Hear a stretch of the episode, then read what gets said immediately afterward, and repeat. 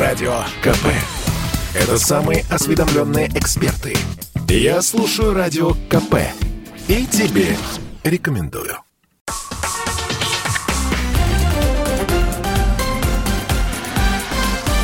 Россия в движении. Здравствуйте, друзья! Вы слушаете радио «Комсомольская правда». Как обычно, по вторникам в это время мы говорим о проблемах безопасности дорожного движения. Меня зовут Антон Челышев, и я бы хотел представить нового ведущего программы «Россия в движении». Это Вадим Мельников, генеральный директор экспертного центра движения безопасности. Теперь именно Вадим э, будет вести эту программу каждый вторник э, в 19.03.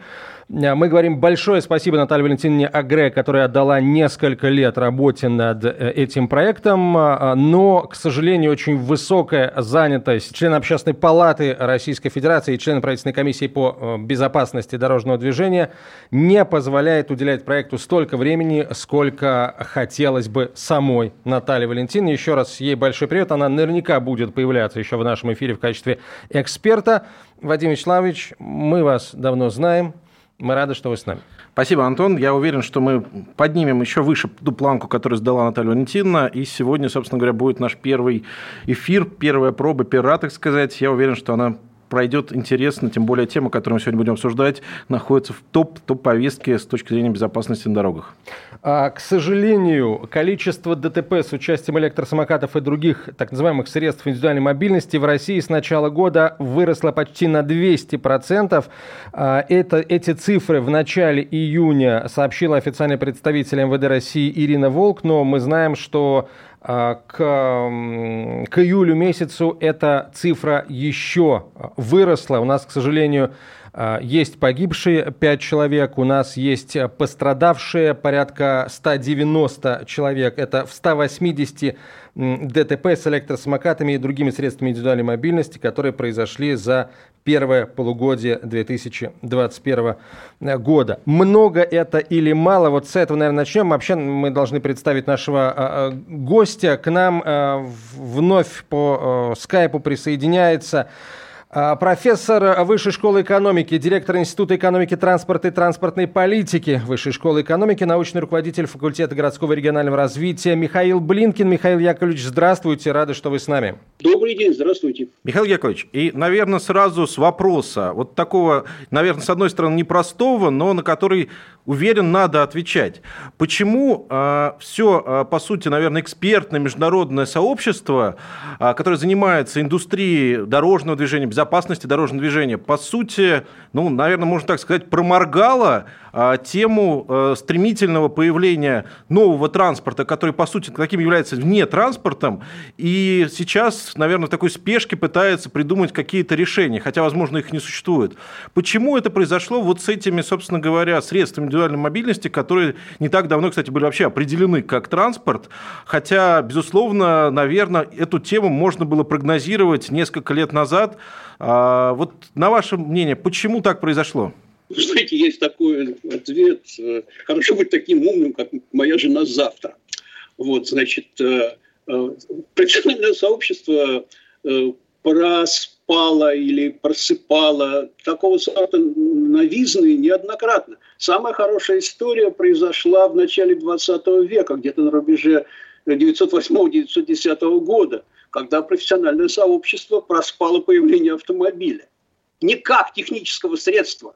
Автомобильные эксперименты делались в мастерских и так далее еще в 19 веке и так далее. Массово транспортного средства. Дело в том, что, скажем, вот индивидуальных экипажей, это неважно, лошадиные они были или какие, ну, конечно, лошадиные, да, все человечество, вот буквально от древних городов, их было так, индивидуальных экипажей в городах, там, типа Древнего Рима или там Санкт-Петербурга, так сказать, времен Анны Карениной. Индивидуальных экипажей было меньше десятка на тысячу жителей, да? А вот когда их стало сотни на тысячу жителей, ну, вы знаете, сколько их в Москве, да? Или там в России, в Владивостоке очень хорошая цифра, 600. Вот, значит, вот эту революцию, да, проморгало и сообщество и урбанистическое, и транспортное, какое хотите. Вот сейчас происходит очень похожая ситуация, очень похожая ситуация, потому что формально, с точки зрения Венской конвенции о дорожном движении, ну, Советский Союз к ней присоединился еще в 1968 году, очень давно, да? С точки зрения Венской конвенции, средство индивидуальной мобильности – это пешеход. Ну да, он встал на какой-то самокатик, там сейчас появляются какие-то сегвеи, там все что угодно, да? Это пешеход?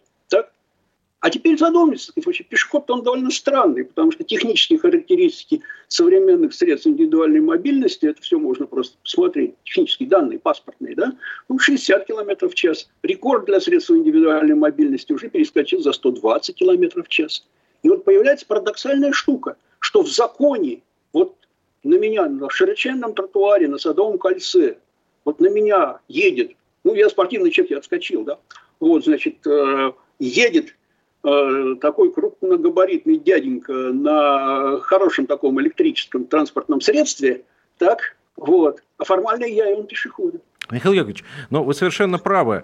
А, это действительно такая история, которая очень большая, наверное, опасная, там, учитывая массу самоката или там, средств индивидуальной мобильности, плюс массу человека, все физические последствия, они тоже понятны.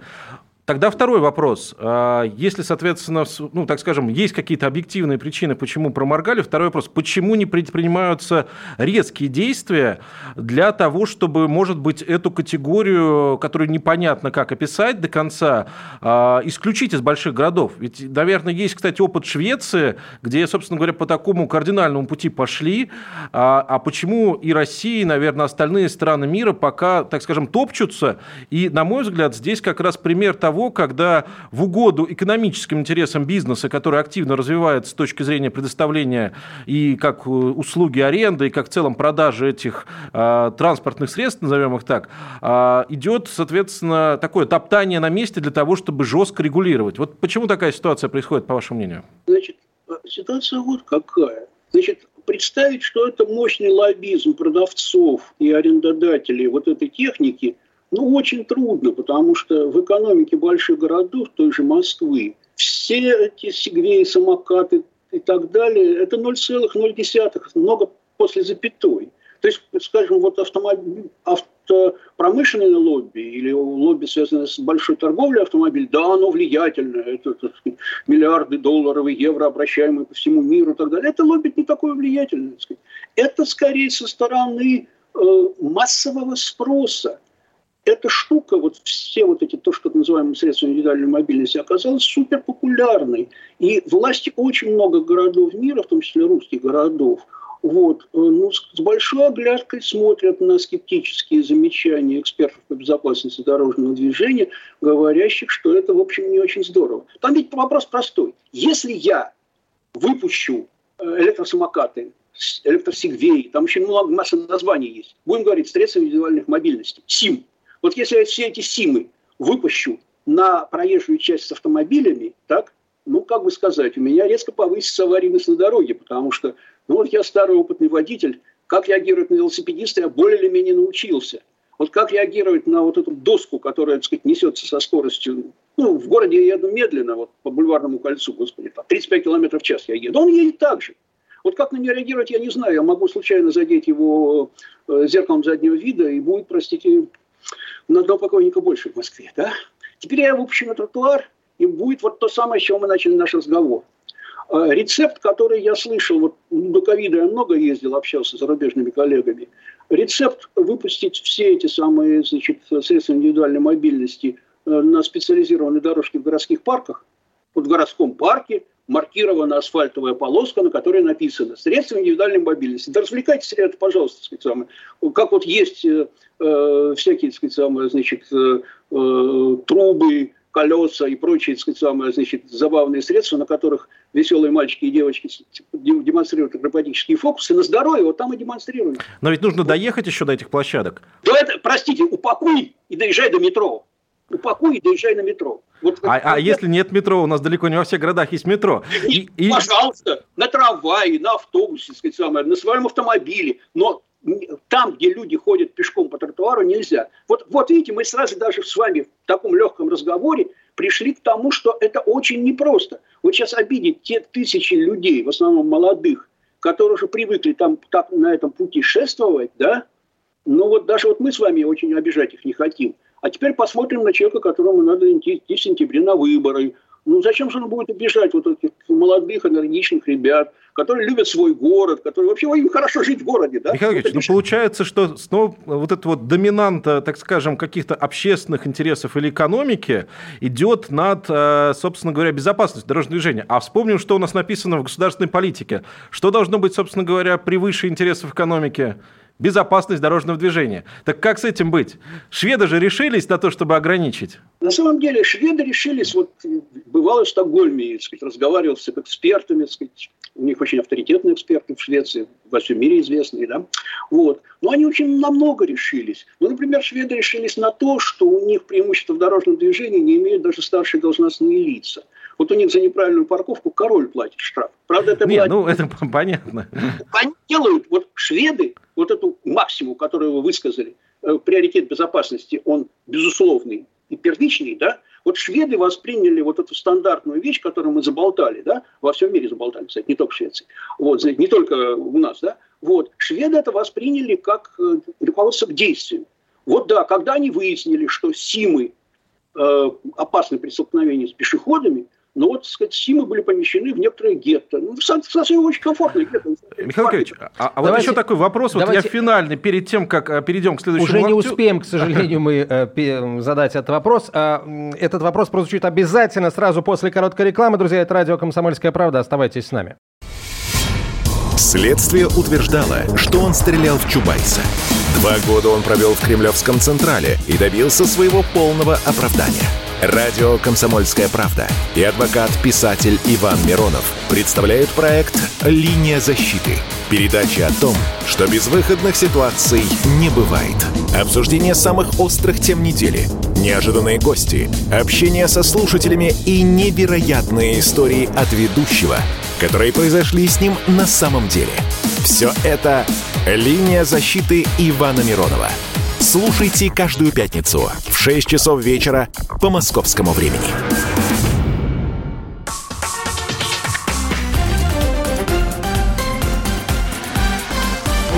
Россия в движении. Мы продолжаем. Антон Челышев, Вадим Мельников, генеральный директор экспертного центра движения безопасности. Говорим сегодня о том, кто ответит за СИМ, кто ответит за средства индивидуальной мобильности, что, что с ними делать, потому что ну, то, что проблема есть, э, э, это факт. Э, надо говорить о том, как эту проблему решать. Задаем вопросы на эту тему директору Института экономики, транспорта и транспортной политики Высшей школы экономики Михаилу Блинкину. Михаил Георгиевич, и вот вопрос, который мы не успели задать в первой части передачи, который очень хочется задать для того, чтобы, в принципе, понять масштаб вообще э, СИМ, так скажем, на наших дорогах, на международных. Есть ли какая-то статистика уже сейчас накоплена, сколько по нашим дорогам сейчас ездит такого рода транспорта? Есть ли какая-то, может быть, международная статистика, сравнения? Планируются ли какие-то вещи, связанные с маркировкой, вообще с учетом этих, э, наверное, транспортов вне транспорта, для того, чтобы понять, как быстро и динамично развивается эта ситуация? Значит, вот здесь самое интересное. Вот есть такая международная база данных IRTAT, International Road Traffic Residence Database. Вот база данных по всем э, ДТП, которые происходят в мире. Она очень аккуратно ведется, и там не только аварии, но и автомобили, пробеги. В общем, там вся статистика, связанная с аварийностью. Да? Вот э, в базе данных РТАТ э, наших с вами героев нет просто. В Росстате наших героев нет просто на очень хорошо ведущемся у нас вот последние годы сайте ГИБДД, вот, их тоже нет. Эта категория, так сказать, такая вот, ну, как бы сказать, ничья бабушка. Вот ничья бабушка. Значит, для начала, для начала нужны аккуратные статистические наблюдения – которые дадут нам хоть какие-то объективные цифры. Сейчас можно некоторым образом, но поскольку есть торговая статистика и в России, и в мире, по торговой статистике можно прикинуть эти цифры, наизусть вам не скажу, так сказать, самое, но это, по крайней мере, технически можно сделать, да? Но по торговой статистике, ну так вот, можно по торговой статистике узнать, сколько у нас роялей, а вот сколько у нас музыкантов узнать по торговой статистике нельзя. Вот здесь такая же ситуация. Вот поэтому, так сказать, а, значит, вот э, здесь первый вопрос, насущно актуальный. Эти средства должны быть как-то учтены, а для того, чтобы учитывать их, как минимум, надо как-то маркировать. Вот это то, одна из проблем, которая сейчас обсуждается на всяких межведомственных комиссиях. Транспортники, городские администрации, полити... эти самые, дорожная полиция, это везде обсуждается, и у нас в России обсуждается. Вот это вопрос первый, который будет решен. Значит, э, хоть какой-то учет, маркировка, понять масштабы бедствия. Это действительно бедствие, да? Вот сейчас не знаю про этих масштабах. Вот мы знаем, сколько у нас человек погибло, эта статистика у нас аккуратная, да, трагическая статистика. Вот. А когда я смотрю, вот сколько у нас людей погибло в автомобильных авариях, я всегда это сопоставляю с количеством автомобилей в городе, с совокупным пробегом автомобиля. А здесь чем я сопоставлять-то буду? Этих данных пока нет. Михаил Ильич, а вот такой еще вопрос. Вот вы действительно говорите, что сложно оценить масштаб, а сколько везено, сколько пользователей. А вот я еще такое наблюдение сейчас э, отметил, что есть клубы любителей мототехники, есть клубы любителей велотехники, а там, соответственно, всякие пробеги и так далее. А вот интересно, вот это вот, э, так скажем, социальная группа любителей СИМ,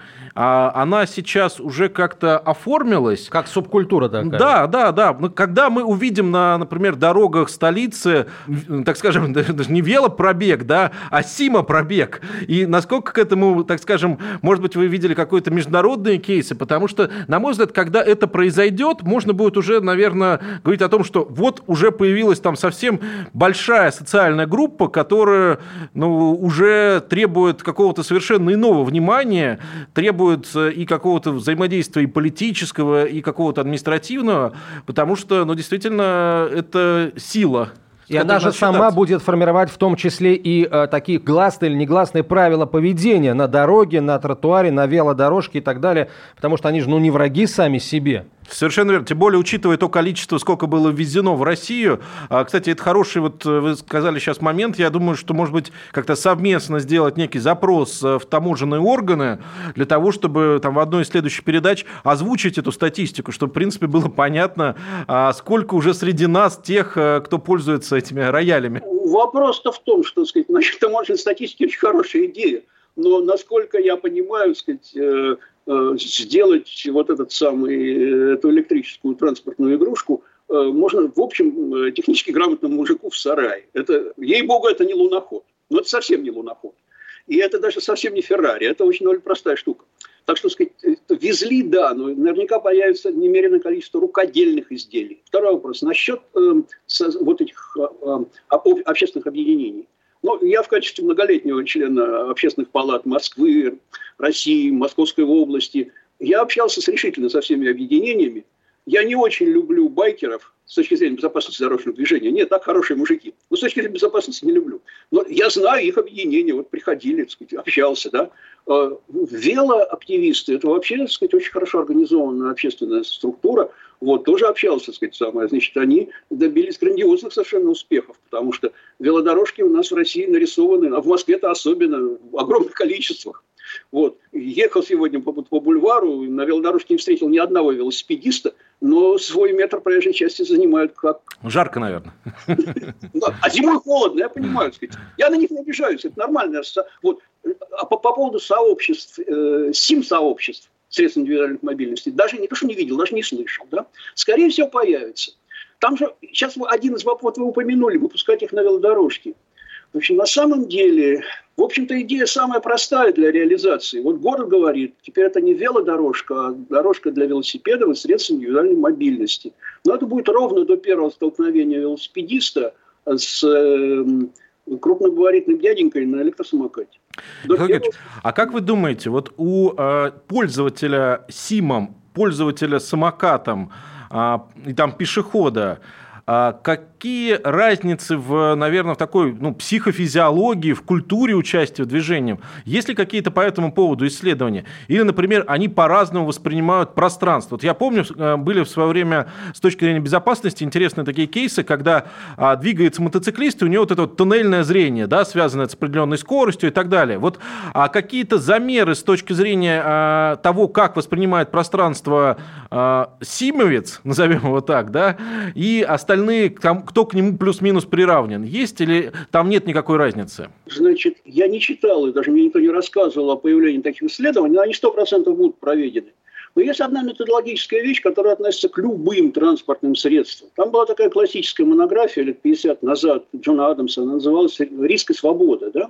Вот когда я а, получаю дополнительную меру свободы передвижения, вот, скажем, покупаю автомобиль, да, я беру на себя некоторые риски, ну, за которые я отвечаю либо головой, ну, в столб врежусь, да, либо по уголовному кодексу.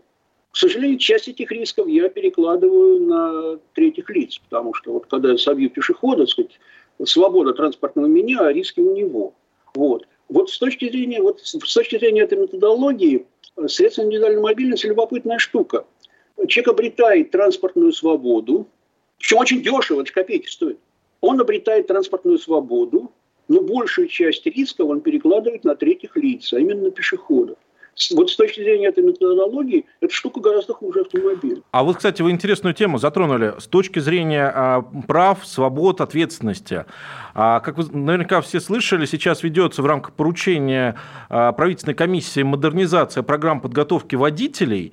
Вот а, на ваш взгляд, в, так скажем, новом подходе, новом движении, должны ли сейчас уже появиться программы, может быть, как проекты программы, не обязательные к освоению, да, как бы, но, хотя, может, и обязательное, но с точки зрения проработки, должны ли попытки быть сделаны э, осуществить разработку неких, ну, не знаю, примерных программ, в зависимости от того, какой у них будет статус, для тех, кто управляет СИМ. А, опять-таки, статус их освоения, может быть, будет чуть позже, но вот это действие должно появиться. И второй момент с точки зрения ответственности. А, те, кто страхуют транспортные средства, страх, а, в настоящий момент это ОСАГО, например, или КАСКО, в перспективе должны на этот рынок зайти или это там перспектива совершенно невнятная, непонятная и вряд ли к этому придет? Тут весь вопрос в том, что юридический, институциональный, какой угодно, статус вот этого транспортного средства. Потому что если мы это признаем транспортным средством, отсюда вытекают любопытные вещи и в части страхования, и в части ответственности. А если мы это посчитаем вот как формально, нигде не написано, но по, умолчанию это именно так – это средство для облегчения пешеходных передвижений. Это средство для облегчения пешеходных передвижений. Не, пока не более того. В этом смысле какое обучение, какая страховка. Вот, вот эти вещи должны быть как-то институализированы в законодательстве, вот записано, сказать, что это такое. Да? Вот сейчас вот ну, в десятках городов мира эта задача решается. И есть подходы от само собой рассосется, но это полная ерунда, ну на чем там детишки ездят, бог с ними, да? Вот, значит, э, до вот радикальных шведских, шведы вот, во всех вопросах безопасности движения занимали самые радикальные позиции, не случайно в мировом рейтинге аварийности Михаил они Если бы вам сейчас задали вопрос, вот э, была у вас возможность, мы хотя сейчас находимся на высокой большой трибуне, ответить на вопрос, что такое СИМ? Все-таки транспорт или это пешеход? Что бы вы дали ответ? Ну, вот я это вопрос, я же член правительственной комиссии по безопасности дорожного движения, там я и вот у вас слуг об этом говорю, и там это буду говорить. Да, это транспортное средство. Пока этот самокат Сигвей, он э, э, физической силой его владельца двигается, ну, на здоровье, это, в общем, безобидно, да? Как только там появляется электрический движок, это транспортное средство, и не надо себя обманывать. Спасибо, а Михаил Яковлевич. Давайте паузу здесь сделаем. Очень важные слова, на самом деле, сейчас прозвучали. Мы продолжим после короткой рекламы и выпуска новостей. Это радио «Комсомольская правда». Оставайтесь с нами. Ну что, это хроники Цыпкина на радио «Комсомольская правда». Имеет ли право звезда напиться, принимать наркотики и вообще вести образ жизни, который не может послужить примером подрастающему поколению? Что делать в принципе с алкоголизмом? Ну, перебрал в барик. Со всеми бывает. Приехала полиция. Забраться на постамент, тереть э, каменный э, член и думать, что произойдет с тобой чудо. Звонит бабушка. Она говорит, не имею никаких претензий к тому, что ты используешь мат. Можно не позорить меня на всю страну и вся в своем посте написать грамотно с мягким знаком. Известный писатель Александр Цыпкин ведет дневник специально для радио «Комсомольская правда». Без купюр и цензуры. Хроники Цыпкина. Слушайте по пятницам в 10 вечера по Москве. Я, правда, к сожалению, сразу сяду.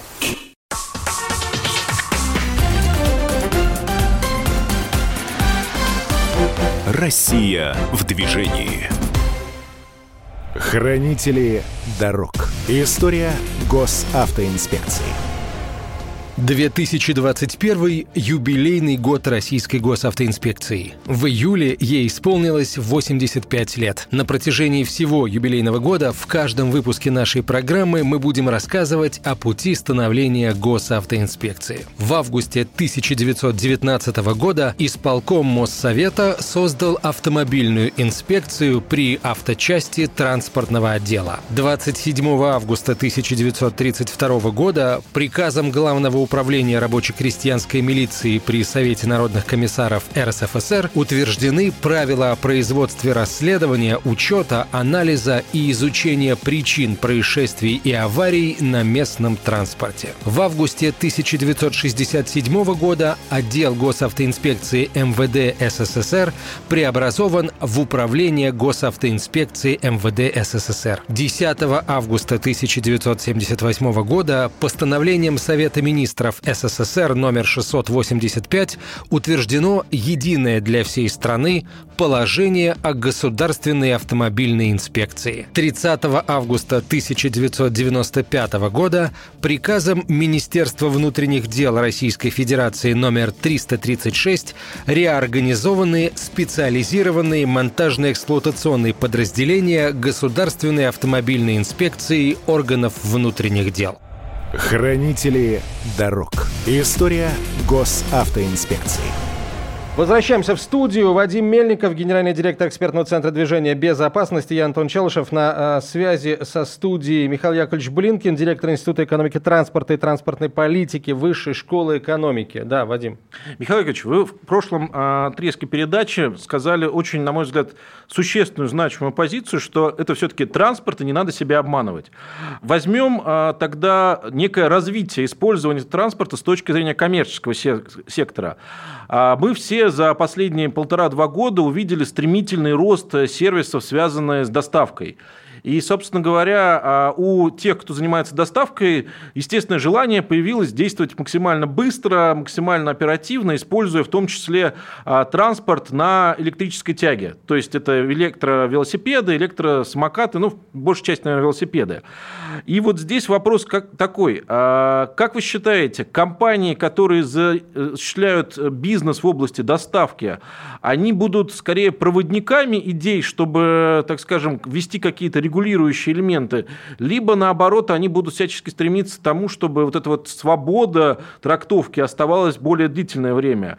И второй момент, который здесь хотелось тоже оценить, э, вот сейчас во многих городах появляются э, точки, куда, соответственно, приезжают э, те, кто занимаются доставкой, такие точки притяжения. Должны ли они появиться с точки зрения, точнее, должны ли появиться какие-то регулирующие действия, описывающие появление такого рода точки? Потому что что, ну, на мой взгляд, появление, так скажем, а, некой точки притяжения – это изменение характера дорожного движения в этом месте, причем существенное. Ну, здесь ситуация очень простая. Сказать. Если э, пиццу развозит э, какой-нибудь smart car, ну, нормальный автомобиль, ну, маленький, да, вот smart car, да, вот, все, все неприятности, связанные с нарушением ПДД, авариями и так далее, лежат на водителе. Я не слышал ни разу, чтобы сказать, хоть какая-то пиццерия отвечала за своего водителя. Такое не бывает. Вот, значит, а, то же самое происходит, если доставка будет не на смарт-каре, то есть не на автомобиле маленьком, да, а на велосипеде. Мужику тяжело крутить педали, но вот он будет пользоваться значит, у него будет такой этот самый, значит, э, велосипед с движком, да, вот, значит, а Здесь э, инициатором никогда не будет бизнес, вот тот, который, сказать, который занимается дистрибуцией с помощью вот этих развозчиков. Вот. Э, это инициатива города, везде и всегда. Это инициатива города. И то, что это придется регулировать, и то, что у нас появляются вот такие, так сказать, э, такие точки концентрации, лежбища так сказать, вот этих самых транспортных средств, предназначенных исключительно для развозки какой-нибудь еды или прочих товаров, да, вот это абсолютная реальность. Это новая реальность дорожного движения, которую нужно регулировать городские власти, дорожная полиция и так далее. В общем, это вопрос для, для начала инженерный, потому что э, прежде чем принимать любые правила, законы, там, Э, значит, за что наказывать и так далее, да, нужно решить простой инженерный вопрос. А как это физически можно сделать, как это физически можно организовать? То есть, грубо говоря, сначала надо поставить светофор, сделать разметку, а потом, сказать, самое, записывать в правилах, что на красный свет – это большой край, преступление. Да? Вот, ну для чего светофор должен появиться? Сначала инженерный вопрос придется решать, их придется решать самым неотложным образом. Простым... А давайте, давайте о том, как решается проблема, поговорим сейчас, как она решается в разных регионах. Самый такой распространенный способ – это ограничение скорости. Такие решения приняты уже в Санкт-Петербурге, в Новосибирске, в Нижнем Новгороде, в Сочи. По-моему, вообще до 10 километров ограничили скорость движения электросамокатов, но речь идет, конечно, о кикшеринге городском, потому что обязать э, самих людей ездить с такой скоростью невозможно. Это можно сделать только в том случае, если если само устройство будет таким образом запрограммировано, что выше там 20 или 15 км в час разгоняться не будет. Михаил Яковлевич, э, как бы вы оценили вот такой э, способ решить проблему, ну, хотя бы, хотя бы, э, ну, вот какие-то самые главные болезненные точки снять, да, ограничить скорость? Как вам это решение? Правильное решение. Только там вопрос в том, что вот несколько лет назад еще никакого ковида не было, и международные мероприятия проводились. Я слышал очень интересную мысль от своего зарубежного коллеги, что в странах с нормальной институциональной средой достаточно сказать, вот здесь в городе скорость не больше 30 км в час, и абсолютное большинство населения не будет, ну, людей, которых за рулем, будут это понимать и выполнять. А в некоторых африканских странах это достигается, кстати, другим способом. Там вот нарушитель, который все время, так сказать, самую неразумную скорость выбирает для движения в городе, ему в полиции, так сказать, такую металлическую болванку к педали газа приваривают. И он физически не может ехать быстрее 30 км в час. Вот по какому пути нам пойти? Приваривать болванку, я, правда, не очень понимаю, где ты его на, на этом самокате приваришь. Ну, наверное, инженер додумается, да? Ну, ну кстати, вот.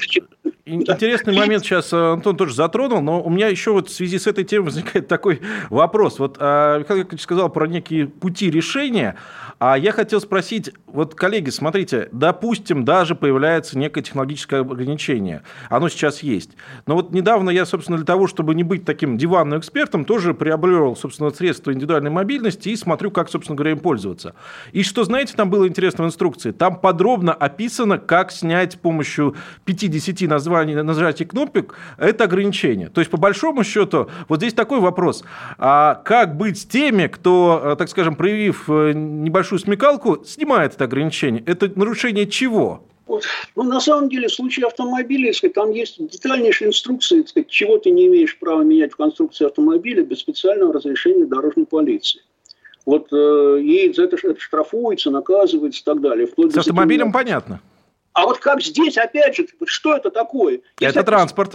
Пешеходной ходьбы – твое дело. Да? Если это транспортное средство, вступают те же правила, что для автомобиля. Вот здесь надо вот эти вопросы решить. Потому что дальше инженерные вопросы, сказать, самое, вплоть до вплоть до, так сказать, значит, э, э, когда у тебя, так сказать, эти ограничения запаиваются не на уровне софта, а на уровне харда. То есть какая-то, что-то там приваривается или перерезается. То есть уже не поправишь. Михаил Игоревич, вот мы сегодня много вопросов обсудили с точки зрения того, что как бы есть э, ну, необходимость определиться со статусом, но я все-таки еще раз хотел бы вернуться к тому вопросу, который попытался вначале задать. Все-таки почему мы в хорошем или в плохом смысле медлим Потому что, мне кажется, основное это вот из сегодняшнего даже диалога, а, дискуссии сегодняшней, становится понятно, что это, наверное, политическая воля. И вот почему здесь мы с ней медлим? Ну, знаете, здесь самый простой ответ вот какой. Петух не клюнул. Потому что у нас вот количество погибших в стране на автомобильных дорогах, вот сейчас оно где-то 1016 год, да? Я застал ну, уже поменьше. Там. Сколько? А, ну, около 14 там с небольшим. В общем, 1015. Я застал те времена, когда было 35. Вот, значит, э, мы сильно продвинулись по этому сказать, строительскому показателю, сильно улучшились. Да? Вот, значит, э, ну, э, все наши сказать, средства индивидуальной мобильности, их вклад в эту цифру в пределах сотых долей процента. То есть, то есть, грубо говоря, петух не клюнул. То, что сказать, он уже громко кукарекает, это не спорю, да, но он пока не клюнул. Вот чуть-чуть клюнет, сказать. Или, сказать, мы как бы заранее не будем дожидаться, пока петух клюнет. В этом весь вопрос.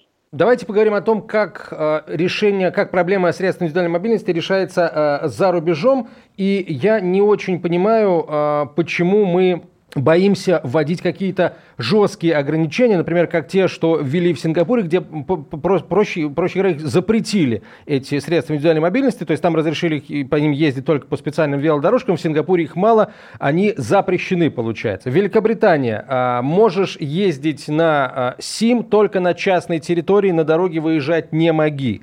То же самое а, в Нидерландах, насколько я знаю. Почему мы так боимся это а, жестко запретить, ну, ровно до тех пор, пока мы не поймем, что нам с ними делать и как, э, как регулировать. А то у нас это все на дорогах есть, у нас уже люди гибнут, а э, запретить мы боимся. Э, да? То есть гибели людей не боимся, запретить боимся. Непонятно почему. Давайте здесь паузу сделаем. И на этот вопрос я попрошу Михаила Яковлевича ответить сразу после короткой рекламы. Это радио «Комсомольская правда». Оставайтесь с нами.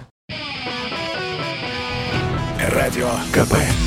Это споры и дискуссии в прямом эфире. Я слушаю Радио КП и тебе рекомендую.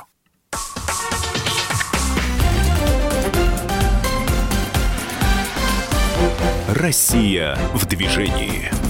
А, продолжаем. Вадим Мельников, генеральный директор экспертного центра движения безопасности. Я Антон Челышев, Михаил Блинкин на связи со студией, директор Института экономики транспорта и транспортной политики Высшей школы экономики. Так, Михаил Яковлевич, почему мы боимся запретить э, жестко какие-то ограничения наложить и разрешить тогда, когда уже поймем, как именно нужно разрешать? Вот здесь я вижу прямую аналогию с нашим нештрафуемым порогом по скоростям.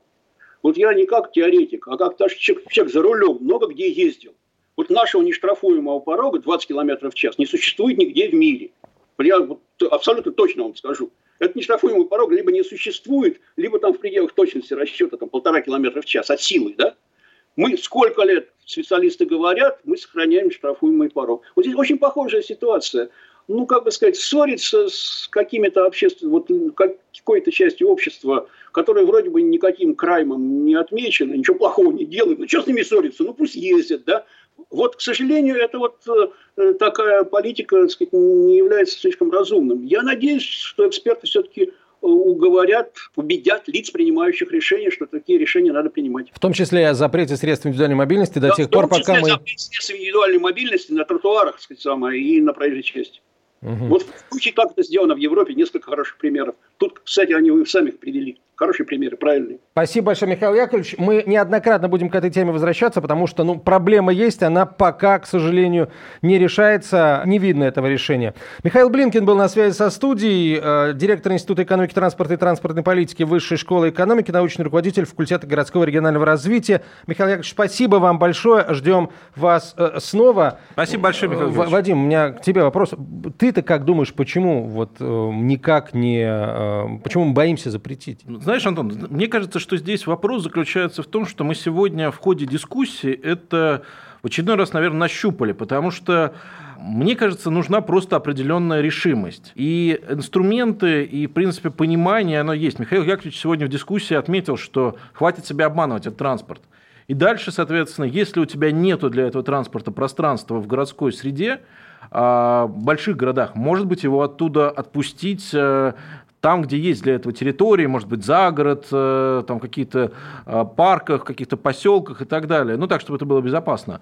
А, и, на мой взгляд, сегодня мы еще одну тему с тобой важную не затронули. Это тема, касающаяся того, а, что будет, если, соответственно, произошло какое-то ДТП и кто-то пострадал. Потому что мы здесь сталкиваемся с необходимостью первой помощи. И давай сегодня поговорим об этом с Леонидом Григорьевичем. Леонид Ильич Дежурный на связи со студией, доктор медицинских наук, главный внештатный специалист по первой помощи Министерства здравоохранения Российской Федерации. Леонид Игоревич, здравствуйте. Здравствуйте, здравствуйте, коллеги. Рада, что вы с нами. Добрый день. Леонид Игоревич, и сразу такой вопрос, а, так скажем, не, не в бровь, а в глаз. Почему до настоящего момента у нас нету неких а, правил, регламентов, рекомендаций а, для того, чтобы оказывать первую помощь помощь тем, кто пострадал в ситуации ДТП э, с э, так называемыми СИМ.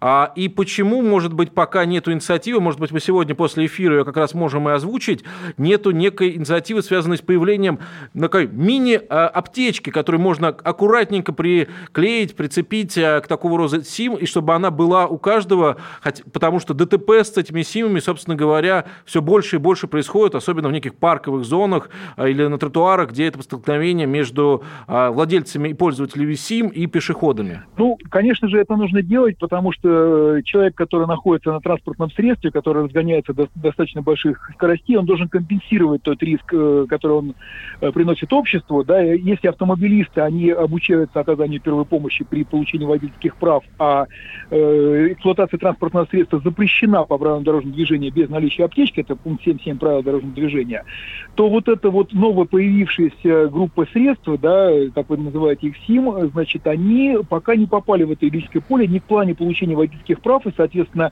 курса обучения по первой помощи, ни в плане оснащения для оказания первой помощи. Поэтому, конечно же, это надо делать, э, менять э, и психологию людей, и их отношение к этому всему, но и де юре это тоже должно быть как-то регламентировано, потому что ну, рассчитывать только на сознательность, э, наверное, ну, можно, но, наверное, это не единственный способ, который должен быть. Леонид Ильич, вы главный специалист по этому вопросу. Что нам, общественности, нужно сделать для того, чтобы эта тема пошла в повестку? А, потому что мне кажется, что вот сегодня мы в первой части обсуждали тему вообще значимость этой темы, и, наверное, одно из первых постулатов, к которому пришли, это то, что мы опоздали и сейчас немножко топчемся. Вот что нужно сделать, чтобы а, здесь не топтаться, а может быть пойти впереди планеты всей? Ну, во-первых, э, как вот вы сказали уже, да, что это транспортное средство, нечего себя обманывать, и поэтому получение каких-то, обучение каких-то прав э, для этого нужно делать, да. И, соответственно, в эту программу э, Минздрав готов разработать короткий модуль первопомощной для того, чтобы в эту программу включить подготовку вот этих, я не знаю, правильно их называть, водителей, да, пользователей. Пока это пешеходы. Пока это пешеходы, да. Но, значит, раз он все-таки пользуется таким транспортным средством, то он должен проходить какое-то минимальное там понимание и так далее. И туда включать курс первой помощи. И второе, это действительно Минздрав э, сделает запрос о том, что разработать такую аптечку, потому что на сегодняшний момент функция по разработке аптечек, укладных наборов и комплектов первой помощи э, только у Минздрава существует. Леонид Игоревич, очень мало времени. Ваш совет, что бы вы в нее положили, если вот эта задача придет буквально на днях? Э, значит, все очень просто. Сейчас объем первой помощи очень короткий. Туда входят вот в данной ситуации средства только для остановки кровотечения. Это бинты, стерильные салфетки, наличие жгута. Все остальное, значит, то, что традиционно люди считают, что надо там рану обработать и так далее, давайте оставим это медикам, потому что если есть рана, с ней надо заниматься и смотреть ее более внимательно. Достаточно остановить кровотечение, устранить угрожающие жизни нарушения, а дальше это э, определять будут медики, что делать с этой раной дальше. Спасибо большое. Леонид Игоревич, еще краткий вопрос, есть немного времени. Скажите, пожалуйста, э, какие должны быть, с вашей точки зрения, средства защиты на человеке, который перемещается на СИМ, там, шлем, наколенники, налокотники, вот это все? Э, ну, я думаю, что вы их перечислили, потому что падение как раз колени и локти наиболее страдают, а шлем, как любому, даже велосипедисту, он просто обязательно, поэтому без него выпускать действительно нельзя, потому что, ну, при ДТП травма головы является ведущей причиной смерти, ведущей причиной инвалидности, поэтому надо беречь голову. Леонид Ильич, еще один вопрос, все-таки пользуясь моментом. Вот мы понимаем, что у нас сейчас много появилось тех, кто занимается сервисами доставки. У них эта аптечка, например, должна быть другая или нет? Потому что это все-таки некая уже производственная деятельность. И я почему про это говорю? Потому что очень много в информационной повестке появляется случаев, когда, например, там рядом с домом появляется точка доставки, и в итоге могут там происходить столкновения, когда люди выходят из подъездов или чего-то еще. Вот здесь что-нибудь может быть более широкое, чем жгуты, которые и бинты, которые вы обозначили выше? Вы знаете, более широкой нет смысла, потому что даже если не будут останавливать только кровотечение, э, этим обойдутся, это уже будет огромный прогресс, огромный прорыв, потому что все-таки нужно понимать еще квалификацию этих людей, что они должны этими средствами уметь пользоваться. Если у них квалификация небольшая, то нельзя им давать вещи сложные, которые могут... Леонид Игоревич, спасибо огромное. Леонид Дежурный отвечал на наши вопросы. Доктор медицинских наук, главный внештатный специалист по первой помощи Минздрава России. Все на сегодня. За темой развития СИМ и регулирования СИМ мы будем очень внимательно в наших эфирах следить. Вадим Мельников, генеральный директор экспертного центра движения безопасности. Я Антон Челышев. До встречи. Спасибо. Берегите себя. Россия в движении.